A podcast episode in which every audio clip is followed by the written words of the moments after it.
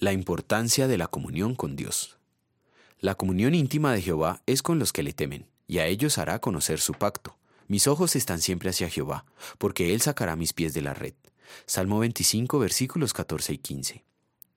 Cada cierto tiempo surgen personas que afirman que Dios les dio un mensaje urgente que debe ser comunicado a toda la iglesia.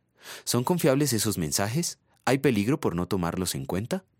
La palabra de Dios nos advierte que Satanás envía a sus ministros para procurar engañar a los creyentes. Muchos prestan atención a falsos profetas y maestros y así se descarrían del camino de la fe.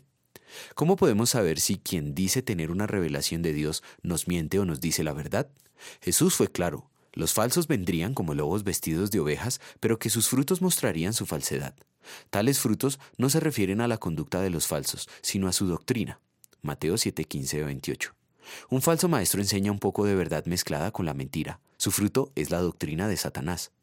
Por esto el apóstol Pablo advirtió, pero aun si alguno de nosotros o un ángel del cielo les predicara un evangelio distinto del que les hemos predicado, que caiga bajo maldición.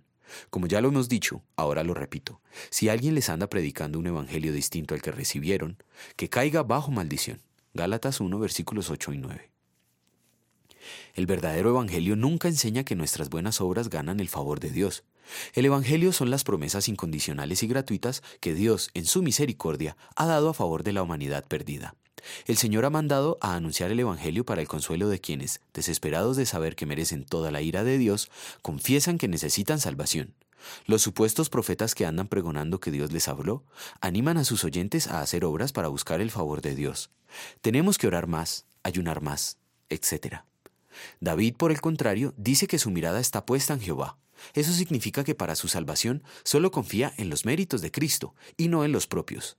Como lo dijo un creyente llamado Lutero, cuando puse mi mirada en mí mismo, vi que era imposible salvarme, pero cuando miré a Cristo, como mi Salvador, descubrí que era imposible perderme. Oremos. Señor, confieso que por mi propia razón o elección no puedo creer en Jesucristo, mi Señor, ni acercarme a Él, y solo merezco tu ira eterna.